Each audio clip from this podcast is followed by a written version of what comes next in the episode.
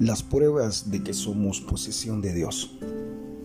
Segunda de Corintios capítulo 12 versículo 10. Porque cuando soy débil, entonces soy fuerte. Pablo escribió gran parte del Nuevo Testamento. Sus epístolas son tan francas como animadoras. A él le consideramos ser un gigante espiritual. Sin embargo, vemos que Pablo tuvo que enfrentar muchas dificultades. Fue azotado, apedreado, sufrió naufragio, hambre, sed, padeció dolores y muchísimas cosas más. En cierta ocasión Pablo le pidió al Señor que le quitara cierto aguijón de su carne, pero la respuesta de Dios fue, Bástate mi gracia. Segunda de Corintios capítulo 12 versículo 9.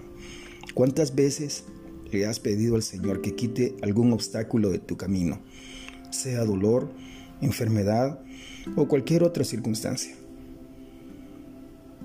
Hay quienes quieren hacernos creer que si Dios nos quita los obstáculos que enfrentamos, es señal que no tenemos el Espíritu.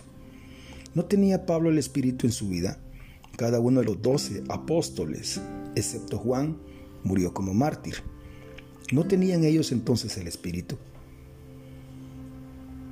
En el huerto de Getsemaní Jesús oró, Padre mío, si es posible, pasa de mí esta copa. Eso está escrito en el Evangelio de Mateo capítulo 26 versículo 39.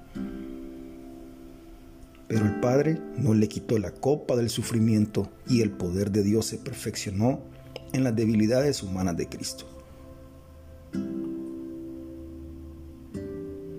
Y así como la gracia de Dios le bastó a Jesús a Pablo, a los apóstoles y a todos los verdaderos cristianos a través de los siglos, también bastará a ti y a mí.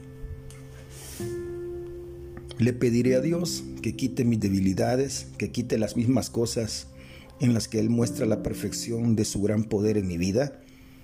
No, te dejo con este pensamiento. Los problemas son las herramientas que Dios usa para moldearnos para un servicio mejor. Soy tu hermano y amigo Walter Díaz. Dios te bendiga.